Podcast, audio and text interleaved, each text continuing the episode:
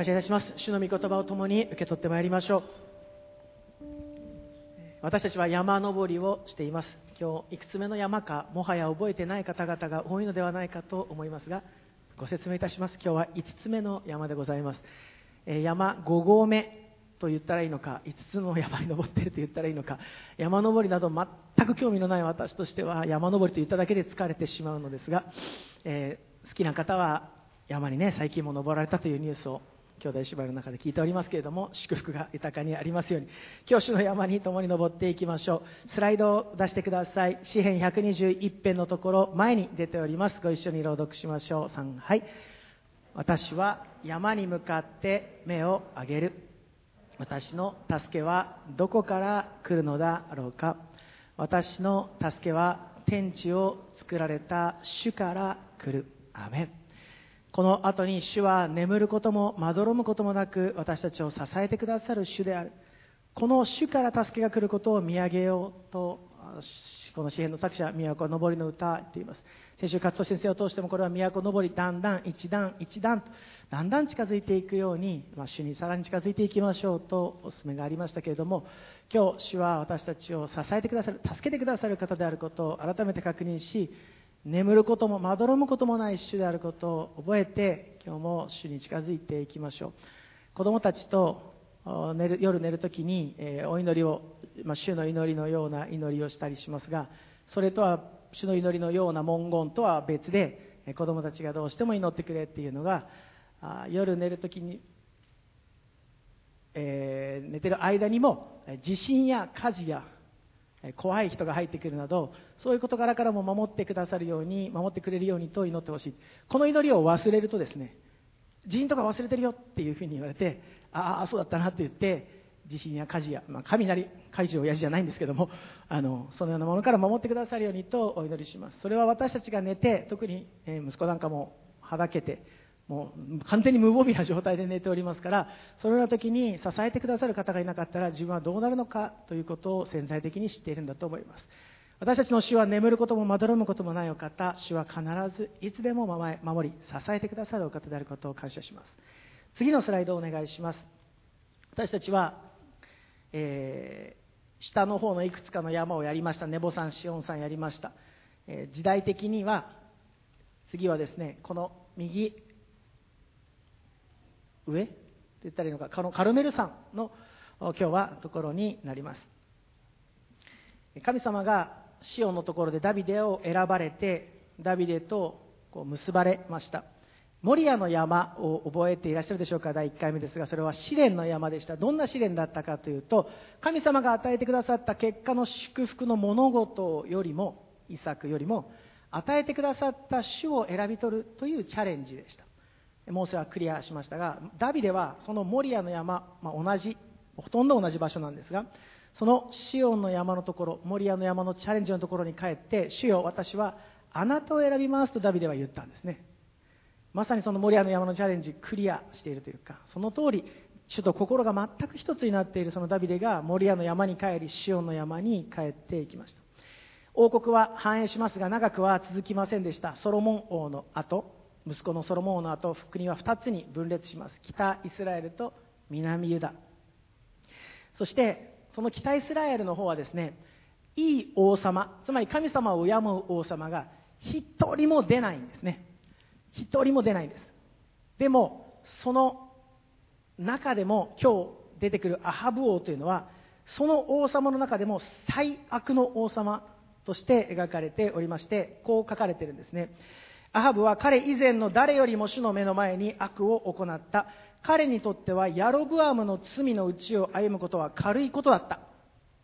ヤロブアムというのは北イスラエルに分裂させた悪い王様の代表格でその後の王様はヤロブアムの道に歩んだということが悪さの基準になっていました。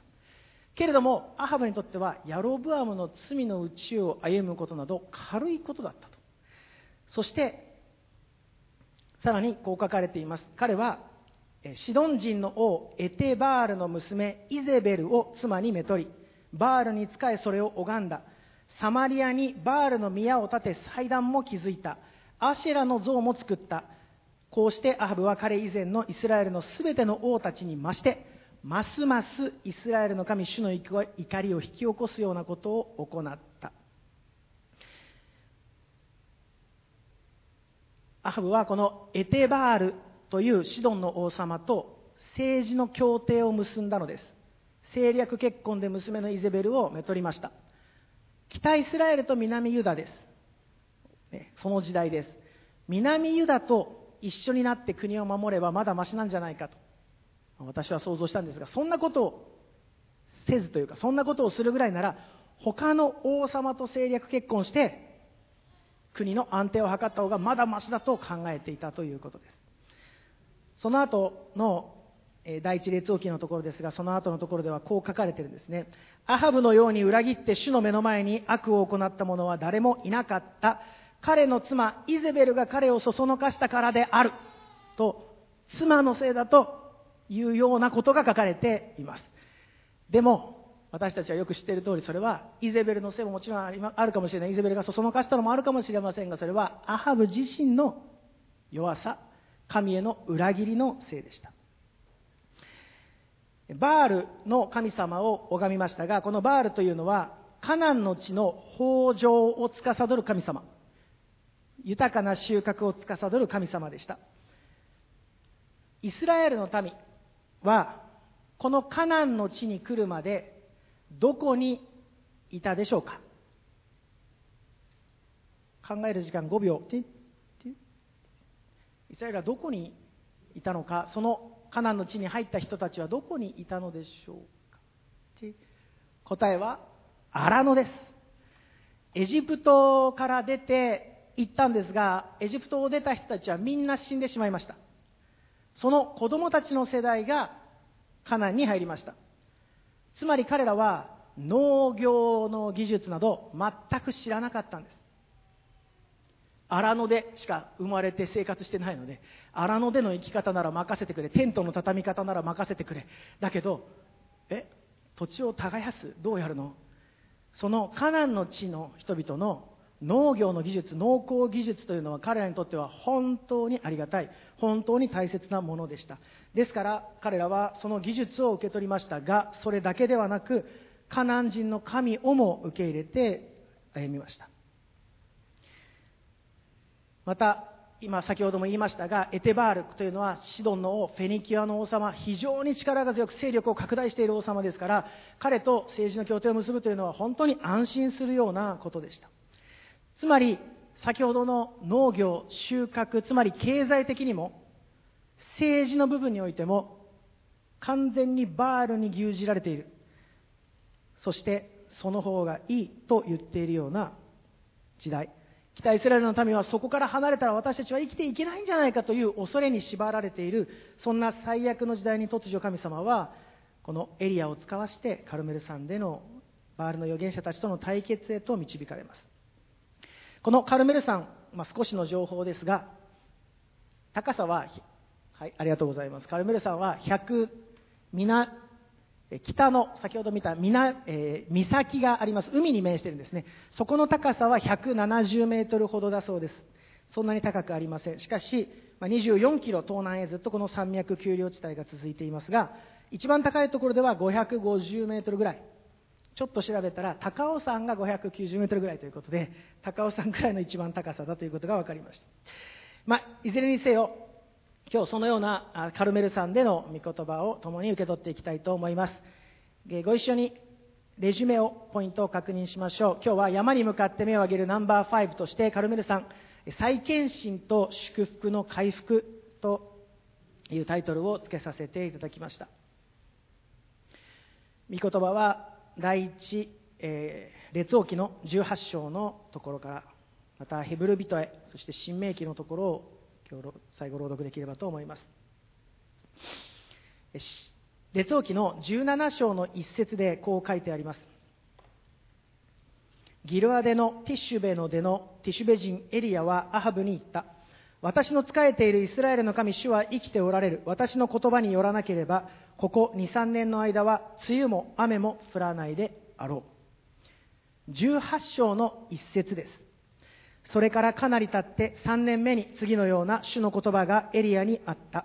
アハブに会いに行け、私はこの地に雨を降らせよ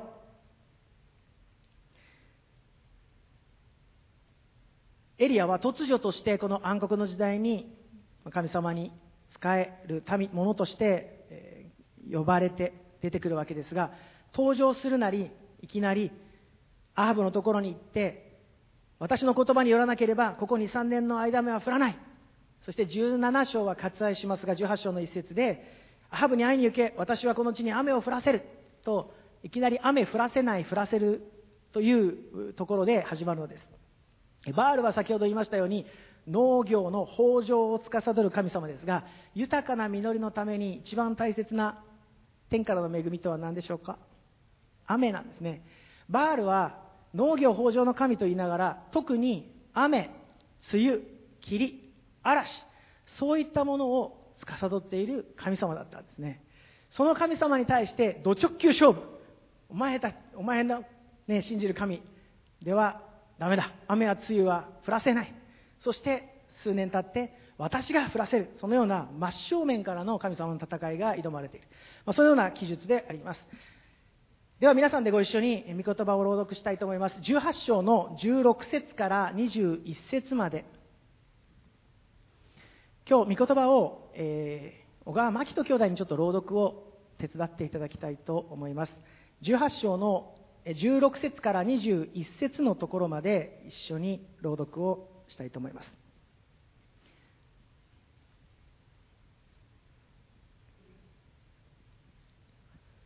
では、朗読をご一緒にしましょう。3、はい。そこで、オバデヤは行って、アハブに会い、彼に告げたので、アハブはエリアに会うためにやってきた。アハブがエリアを見るや、アハブは彼に言った。これはお前か、イスラエルを煩わす者。エリアは言った。私はイスラエルを煩わしません。あなたとあなたの父の家こそそうです。現にあなた方は主の命令を捨て、あなたはバールの後についています。さあ今人をやってカルメル山の私のところに全イスラエルとイゼベルの食卓に着く450人のバールの預言者と400人のアシェラの預言者を集めなさい。そこでアハブはイスラエルのすべての人に使いをやり、預言者たちをカルメル山に集めた。エリアは皆の前に進み出て行った。あなた方はいつまでどっちつかずによろめいているのか。もし主が神であればそれに従い、もしバールが神であればそれに従え。しかし民は一言も彼に答えなかった。ありがとうございます。えー、エリアがアハブに会います。アハブは見るなり言います。これはお前かイスラエルを煩わすもの。すごく攻撃的です。エリアはそれに言い返した後、カルメル山の私のところに全イスラエルとイゼベルの食卓に着く、食卓に着くというのは養われているということですね。イゼベルに養われているお抱えの450人のバールの預言者、400人のアシェラの預言者を集めなさい。アシェラというのは女神です。バールが男性の神とすると、アシェラは女神です。そして、アハブは、まあ私ここの聖書のストーリーでね、ちょっと思うのはアハブって結構素直だなっていやふざけるなお前を殺すっていうふうに言えばいいのに結構分かったって言って全イスラエルとアシェラとあバールの預言者を集めるわけですね、まあ、神様の手が働いていたんだと信じます。そして彼らが集まったところでエリアは言います。あなた方はいつまでどっちつかずによろめいているのか。民は一言も答えることができなかったということです。今日は前提となるこの0番を確認したいと思うのですが私たちは2つの神に仕えることはできないということです。私たちはいくつもの神がありいくつもの神に仕えることができるというカルチャーの国の中に住んでいますけれども私たちの信じるイスラエルの神唯一誠の主イエス・キリストはただ一人。この他に他の神々があってはならないと言われる神様です。出エジプト記の20章の3節にはこの他の神々があってはならないという10回の大切な命令があります。このパ、えー、どっちつかずによろめいているという言葉はパーソーという言語が使われていまして足の長さが違うので少しビッグを引いてしまう。鳥の羽がバタバタバタバタバタとして同じところ行ったり来たり行ったり来たり行ったり来たり繰り返してしまう。そのような様子。そこからさらに派生して2つの異なった意見2つの異なった計りを生きているというようなことを意味します。文脈的に言うならばまさによろめいているということです。新明記の6章の4節と5節ご一緒に朗読したいと思います。ご一緒に前に出ていますので一緒に読みましょう。3はい。聞きなさい。イスラエル主は私たちの神。主はただ一人である。心を尽くし精神を尽くし力を尽くしてあなたの神主を愛しなさい。アメン。ただ一人他の神々があってはならない。ただこの一人に使えなさい。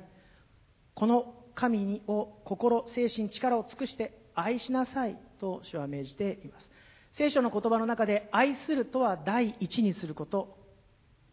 憎むとは第二番目以下にすることが聖書の言葉の定義です。第一にすることが愛する。第二番目以下にすることが憎むということです。他の神々があってはならない。私を憎んではならない。私を愛しなさいと主は言われる。ただ一つのこと一人の神を中心に人生を回すときに人生はうまく回りますけれども軸を2つに据えてしまった瞬間に物事がうまく回らなくなるようにこの神ただ一人一つでなければならないというのです。イエス様もこのように言われます。マタイの6章の24節です。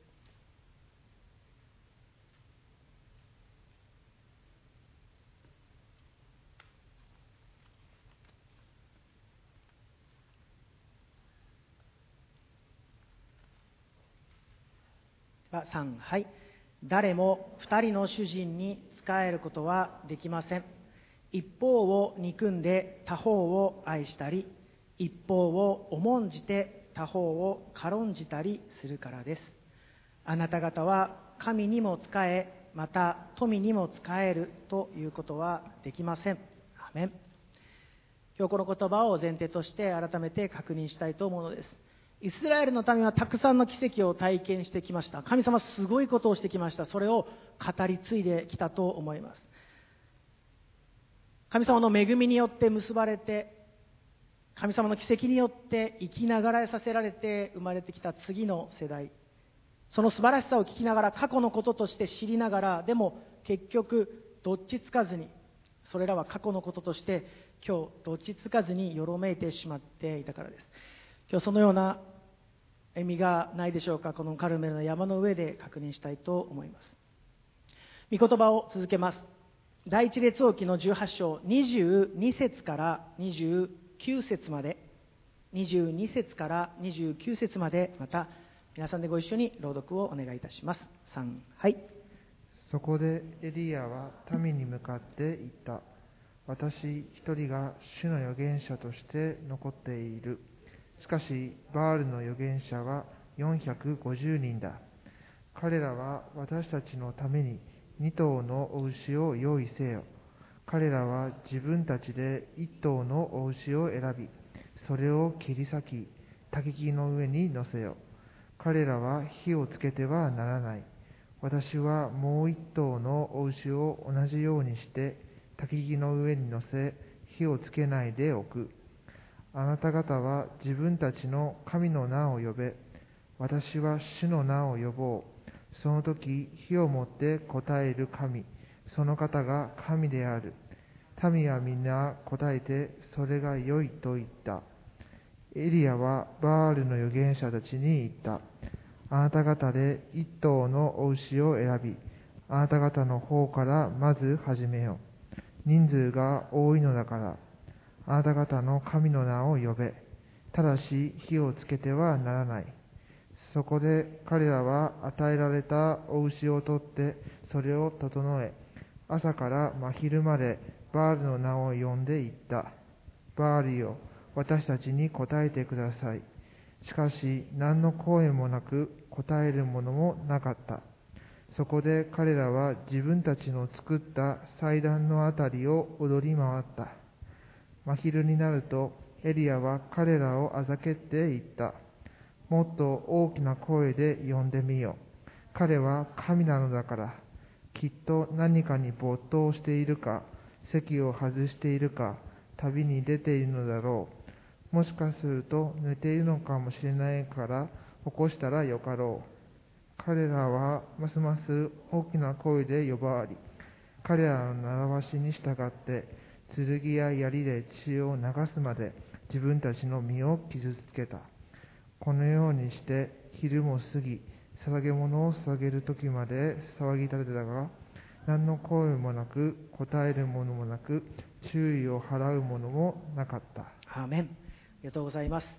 バールは天候の神、雨、霧、梅雨の神様でしたが、それと同時に自然を支配する神という側面の中で祝福、恵みを与えると同時に、激しい、まあ、裁き、激しい力を持っている、まあ、物事を破壊する力も持っているというこの2つの側面を持っていて、右手に棒、右手に、あ右手に棒、左手に稲妻を持っている、そんな、えーと古代の偶像が発見されているようです。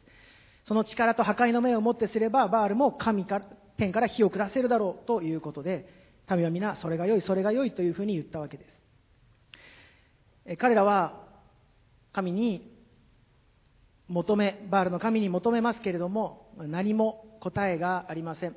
エリアがま非常に激しい、ま、チャレンジですね。煽煽りをかけますが、彼らに煽られてか、さらに激しく自分たちの神を呼んで、そして最後には自分たちを傷つけながら呼びますけれども、彼らに答えるものも、最後その叫びに注意を払うものもなかったと朗読しましたが、その注意を払うものもなかったというのは何の兆候もなかったというふうに共同訳では訳されています。また、聖書が言わんとするのは、その神様、その叫びに注意を払う神などいなかったんだ。そんなことをしても何にもなかったんだということを言っています。この祭壇のあたりを26節踊り回ったとあります。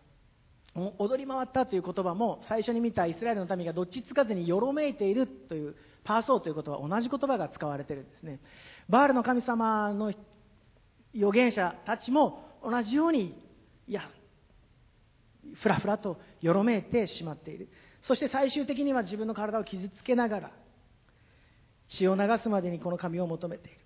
先ほど見ました神にも使え富にも使えることはできません。このバールの神様のことを思うときに本当に、聖書が言わんとしていること、このバールの神様を追い求めている人たちの先が、どのようになっているのかということを言っているのではないかと思わされました。富求め、豊かさを求めて、それ自体がゴールであると求めて、ふらふらしながら、最終的には身を傷つけ、血を流すまでにしながら、しかし、彼らに応える者も、その叫びを本当に聞いてくれる者も誰もいない。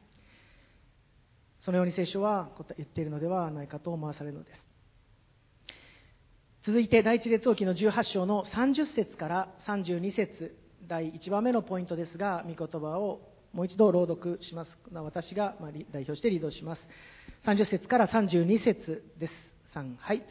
エリアが民の全体に私のそばに近寄りなさいと言ったので、民は皆彼に近寄った。それから彼は壊れていた主の祭壇を建て直した。エリアは主がかつてあなたの名はイスラエルとなると言われたヤコブの子らの部族の数に従って12の石を取った。その石で彼は主の名によって一つの祭壇を築き、その祭壇の周りに店屋の種を入れるほどの溝を掘った。アメン。第1番目です。彼は壊れた祭壇を建て直しました。エリアは全ての民が回復されるための祭壇を築き直したのです。何度か説明しています通りに、北イスラエルと南ユダに分裂していました、イスラエルは。ざっくり分けるならば、北イスラエルは10部族、南が2部族。ですから、北イスラエルのことだけを考えているなら10の石でよかったのです。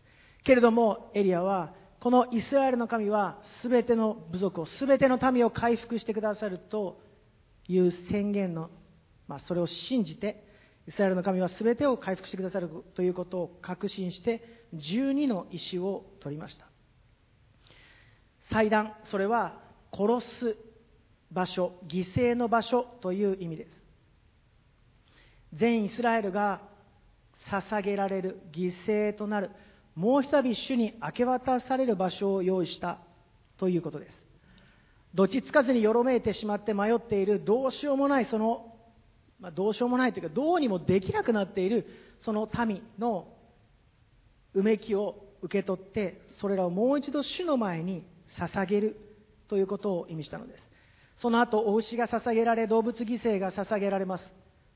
そこにももちろん神様の今から見ていくように神様の意味がありますけれどもその動物犠牲自体が何かというよりもそこに主への献身主への服従もう一人主をあなたにお捧げしたいのです。あなたにお捧げします。この姿勢この心こそが主が求めておられることです。サムエル記でも記されている通りに主は大牛のいや子羊の捧げ物そのものよりも従う心を求めているのだ。私についてきなさい。神様はそのように招いておられます。ローマ書の12章の1節から2節。ご一緒に朗読しましょう。ローマ書12章の1節から2節。前に出ています。3はい。そういうわけですから兄弟たち私は神の憐れみのゆえにあなた方にお願いします。あなた方の体を神に受け入れられる清い生きた供え物として捧げなさい。それこそあなた方の霊的な礼拝です。この世と調子を合わせてはいけません。いやむしろ神の御心は何か。すなわち何が良いことで神に受け入れられ完全であるのかをわきまえ知るために心の一心によって自分を変えなさい。最後の部分は心の意思によって自分を変える。というよりも心を主に向けることによって自分を変えていただきなさいという役であると受け取っています。主に心を向けるときに主が作り変えてくださる。自分を清い生きた供え物としてもう一度主をあなたの前に差し出します。それがエリアが祭壇を築き直したということの一つ目の意味です。第一列王記の方にまた戻ります。今日は聖書朗読がたくさんあります。18章の33節から39節までもう一度牧と兄弟にリードしていただいて朗読を皆さんでお願いいたします。33節から39節まで。3はい。ついで彼は焚き木を並べ一頭のお牛を切り裂きそれを焚き木の上に乗せ四つの亀に水を満たしこの全焼の生贄とこの焚き木の上に注げと命じた。ついでそれを二度せよと言ったので彼らは二度そうした。その上に彼は三度せよと言ったので彼らは三度そうした。水は祭壇の周りに流れ出した。彼は溝にも水を満たした。捧げ物を捧げる頃になると預言者エリアは進み出ていった。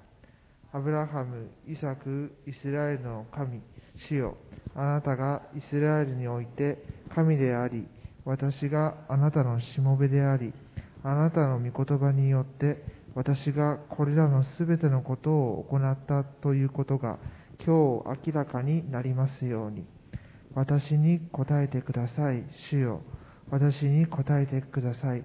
この民があなたこそ主よ神でありあなたが彼らの心を翻してくださることを知るようにしてください。すると、主の火が降ってきて、全焼の生贄と焚き木と石と塵とを焼き尽くし、溝の水も舐め尽くしてしまった。民は皆これを見てひれ伏し、主こそ神です。主こそ神です。と言った。アーメン。ありがとうございます。第2番目、主はご自身で生ける神であることを表されたということです。エリアは祭壇を築いて祈りましたね。で天から火が降ってくるっていうこの想像してくださいね。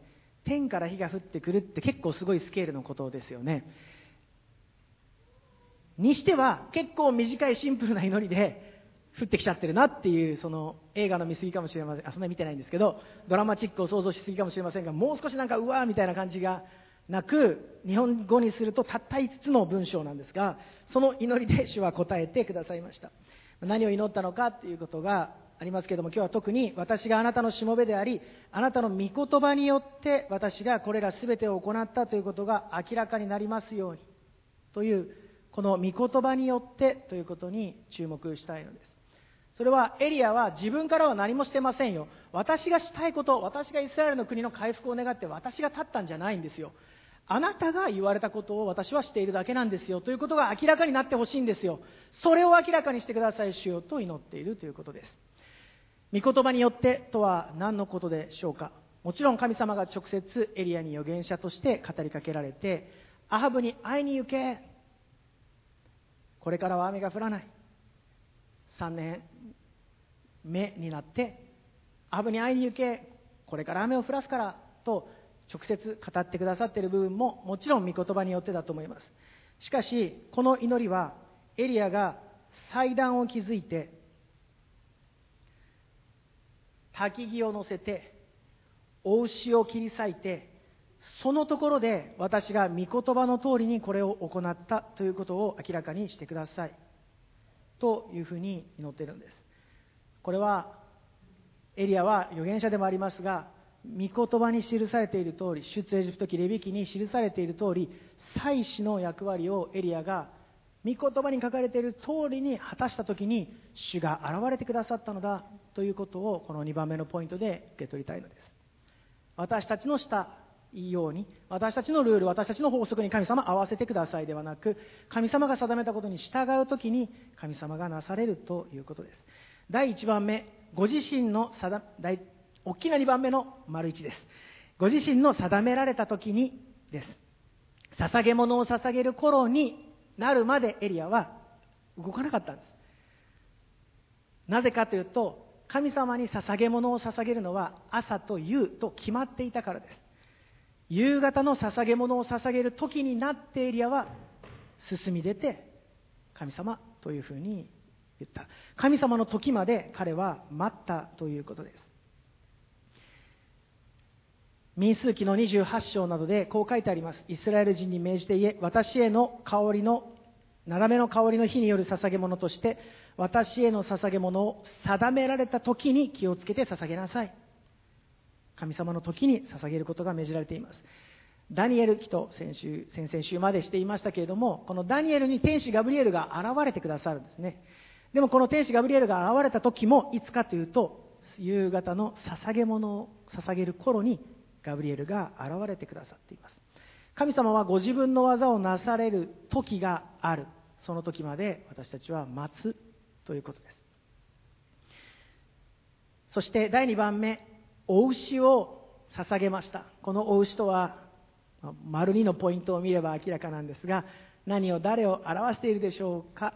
それはイエス様です。え羊ではないんですか？子羊ではないんですか？私もそのように思いました。捧げ物について調べました。お牛を捧げるのは大祭司一人の罪のためもしくは全回収の罪のための生贄はお牛でなければならないんです。さっき言いました12の石を積んで全イスラエルの民のために全回収のための贖いはお牛を捧げると神様が定めた御言葉の通りに彼はお牛を捧げたのです。焚き木の上に乗せられてとあります。英語訳ではシンプルにウッドです。木の上に乗せられたお方です。旧約聖書の中で何か物事が十字クロスであるよりも木と関連していることの方がイエス様が現れるヒントですよ現れているヒントですよとお伝えしたことあります。イサクが焚き木を背負ったもねイサクにイエス様が現れているヒントですけどここも木の上に牛が乗せられている十字架の上に乗せられた子羊十字架の上に乗せられたイエス・キリストを表しています。このイエス・キリストが捧げられたことを通しこの犠牲を通して神の罪は全て清められたとみなされたのです。ヘブル書の9章の12節から14節までご一緒に朗読しましょう。ヘブル書9章の12節から14節まで。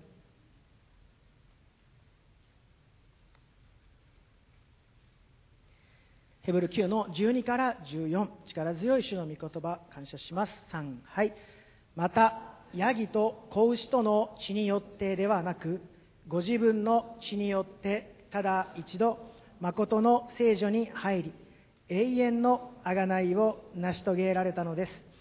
もしヤギとお牛の血また目牛の灰を汚れた人々に注ぎかけるとそれが清めの働きをして肉体を清いものにしたするとすればましてキリストが傷のないご自身を常しえの御霊によって神にお捧げになったその血はどんなにか私たちの良心を清めて死んだ行いから離れさせ生ける神に使えるものとすることでしょう。アーメン主イエス様が流してくださった血によって死んだ行いから離れさせ清い生きた歩みをさせてくださるこの罪のための生贄というのはえ自らが意図的に犯した分の許しっていうのはないんです。分かっていながら自分でやった分というのは自分で裁かれて終わるというのが神様のこの、まあ、モーセの立法の時のルールでした。じゃあ何が許されるのかというと情状酌量の余地ありとみなされた場合です。これは仕方がなかったんだ。というふうに裁判官が見なしてくれた時だけこの罪のための生贄でその罪が許されるんです。つまりここはイスラエルの民こんな状況です。北イスラエルでどうしようもないです。ああもうどうしようもないです。でも情状酌量の余地ありと主が認めてくださったということです。私たちにも同じようにいろいろなところを通されていますけれどもいろんなところを経験し私たちとしては後悔しどっちつかずでと思う部分があるとしても主イエス様は情状酌量の余地あり。それは仕方がなかった。だから私が代わりに死のうあなたは生きなさいと言ってくださる主であることを今日心から感謝いたします。第3番目それは精霊の火が注がれて焼き尽くされたということです。あなたのあなたが彼らの心を翻してくださることを知るようにしてくださいと祈ったら死の火が降ってきて全てを焼き尽くしました。個人や家族のための捧げ物の場合には脂肪だけ焼いて残りは祭司が食べるとかっていうルールになっています。でも神様は全回収のための罪の贖いの場合には何も残してはならない。全部焼き尽くさなければならないという神様は、え、ルールを定めました。イエス様が本当に全てを焼き尽くされ刺されたと同じようにその罪のための生贄は全焼の生贄でもありますけれどとも同じになりますけれども本当に全てが焼き尽くされてその捧げ物で象徴された人たちここではイスラエルの全改宗私たち全ての民が完全に清められた性別されたということを表しています。バプテスマのヨハネがイエス様を指してこの方は水のバプテスマだけではなく精霊と人のバプテスマを授けるお方だと言いました。全てを焼き尽くすお方だと予言しました。その通りにイエス様は天に帰ってもう一度イエス様は霊としてイエスの霊、御子の御霊、精霊としてこの地に下ってくださって、使徒の2章のところで、豊かに望んでくださいました、弟子たちの上に。そして弟子たちは、大胆に語って、神様の技を、神様の見業を語り始めましたね。神様の大きな見業、イエスこそが主であるイエスこそが主である主こそ神であるとここと同じように語り始めたんですがその弟子たちのその前はどうだったでしょうか復活のイエス様にあってでもなお大宣教命令を語られる一節前には彼らは疑ったと言ってるんですその後でもなお弟子たちはいや今今は何の時ですかとどっちつかずによろめいてしまっていたのです。でも精霊の火が注がれた時完全に不従順がどっちつかずに迷う心が従えない心が全て性別されて主のために取り分けられて主の栄光のために用いられ性別される器として主が用いてくださったのです。誰がしたんでしょうか？イスラエルの民が何かしましたか？エリアは何をしたんですか？ただ主に向いただけです。主の方で全ての贖いをなしてくださり主の方で精霊を注いでくださり私たちを完全に清いものとしてくださったことを今日心から感謝いたします。私たちがどう感じてどう思ったとしても敵がどのように嘘を言ってきたとしても私たちは完全に主にあがなわれ主の御霊によって焼き切られて性別された民と今日されていることを感謝いたします。最後第一列王記の18章40節からではなくて43節から45節まで一緒にもう一度最後牧人兄弟一緒にお願いします43節から45節まで3はいそれから彼は若い者に言った。さあ、登って行って、海の方を見てくれ。若い者は登って見てきて、何もありませんと言った。するとエリアが言った。七度繰り返しなさい。七度目に彼は、あれ、白の小さな雲が海から登っていますと言った。それでエリアは言った。登って行ってアハブに言いなさい。大雨に閉じ込められないうちに車を整えて下って行きなさい。しばらくすると空は濃い雲と風で暗くなり、やがて激しい大雨となった。アハブは車に乗ってイズレールへ行った。アメン。ありがとうございます、えー、ありがとうの御言葉を心から感謝いたします。バールの預言者たちを捕らえてカルメル山脈の横を流れているキション川のところでバールの預言者たちに裁きを下します。そしてエリアはアハブ王に飲み食いしなさいと言います。この飲み食いしなさいというのは私のまあ理解する解釈では次に起こることに備えなさい、その他のところでも聖書で出てくる飲み食いしなさいは次に神様が何かことをなさるからそれに備えておきなさいということだと受け取ります。まあアハブ王がね悪いリーダーだったのでアハブ王よお前もお前もじゃあみたいなあのことを言いたくなる私の本当に小さな心ですがどこまでも本当に国主が立てた国のリーダーを敬う。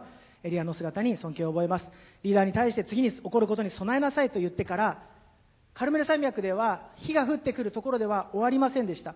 もう一つエリアはもう一度カルメル山の頂上に登って一仕事をしています。それが今回のストーリーの結末です。雨を降らすことのできないバールの神に対する戦いでした。ですから火ではなく最後雨を降らすところでこの生ける誠の神は完全勝利を表すということです。エリアはどうしたかというと膝の間に顔をうずめた。そして七度乗ったとあります。これは主の前にへり下る。へり下って祈る。見ての通りです。バこの膝という言葉はその言語がバラーク。祝福する。という言葉のになっています。本当に膝をかがめるときに主の祝福があるということです。そこに祝福の間に主の前に祈るその膝の間に顔をうずめて七度主の時が本当に完全に満ちるまで祈りました。そして彼が見たのは手のひらほどの雲でした。それはそこで大雨がドカンと降ればよかったのにと思うんですがカルメル山のところではその手のひらほどの雲なんですね。そして下っていってから大雨になってるんです。主の前に祈るときにこれは本当に私たちは大雨をそのところでそこで大雨を期待するかもしれませんが主の前に祈るときには本当に手のひらほどの雲雲というのは主が現れてくださるということです。本当に少しの主の現れで十分だ。主はそれをつかむことができるならばそれを見ることができるならば主は必ずことをなすことができる。主は必ずなしてくださる。ということを信じて山から降りられる。それがカルメル山ではないかと信じるのです。バールの預言者雨を降らすことのできない3年半の間と役部書でありますけれどもその間一つも降らすことができなかった神に完全勝利を表すんですがカルメル山の上ではそれがもう起こるよというその兆しを見させていただいたのです。主の前に祈るときにドーンという雨を期待しながらそれがなかったとしても私はする私は手のひらほどの雲で私はそれを必ずするという主との出会い主の兆しがあれば十分なのではないかと思うのです。主は必ず第3番目のポイントですが主こそ神ですという告白が回復されるときに本当の豊かさが回復されます。アメン、えー、ご一緒に朗読しましょうか、えー、オンラインの兄弟姉妹もいきなり呼ばれてびっくりしましたか？大丈夫です。オンラインの兄弟姉妹も一緒に3番告白しましょう。3はい。主こそ神ですという告白が回復されるとき、本当の豊かさが回復されます。アメン。それを司っている何かに頼らなくても、この主に頼っていくときに、この主に、主こそ神ですという全く従順献身が回復されるときに、本当に主は実りを与えてくださいます。新明記30章の6節から10節ご一緒に朗読しましょう。新明記30章の6節から10節です。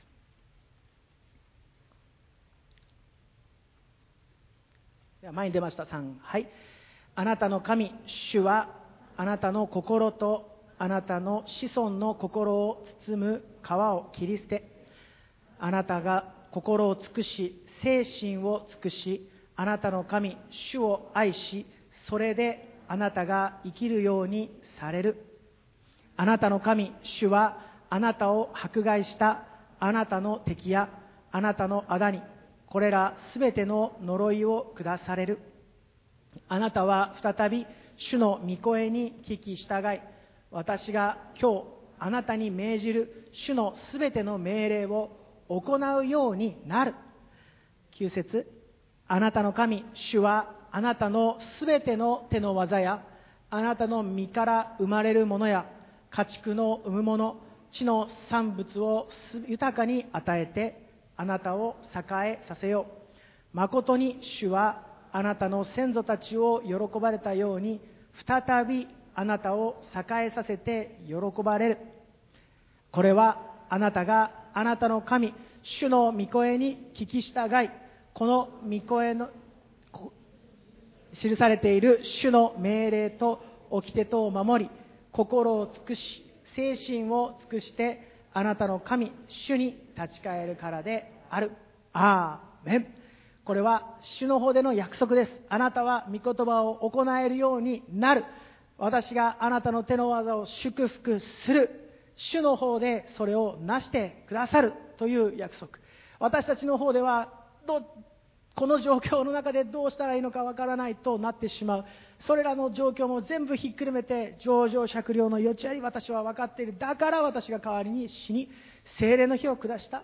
あなたに、主こそ神ですという告白を私が回復させる。イエスこそ主ですという告白を私が回復させる。その時に、あなた方に本当の実りを私も、私がそれも回復させる。カルメルとはレジュメに書かせていただきましたが、本え、実り豊かな大地。そもそもカルメルというのは実り豊かな大地という意味なんですね。本当の実り豊かさを与えるのは土地でもなく天の神を司っている他のものでもなくただ私たちの生きる誠の主であることを覚えます主が本当に私たちを、えー、私たちの不従順全てを焼き切って回復してくださり主こそ神ですという告白を回復してくださり全ての実りを回復してくださるお方であることを心から信じます。主の前に応答して祈る時間をしばらく持っていきましょう。レジュメを見返しながらまた御言葉を思い起こしながらしばらく主の前にあなたこそ主です。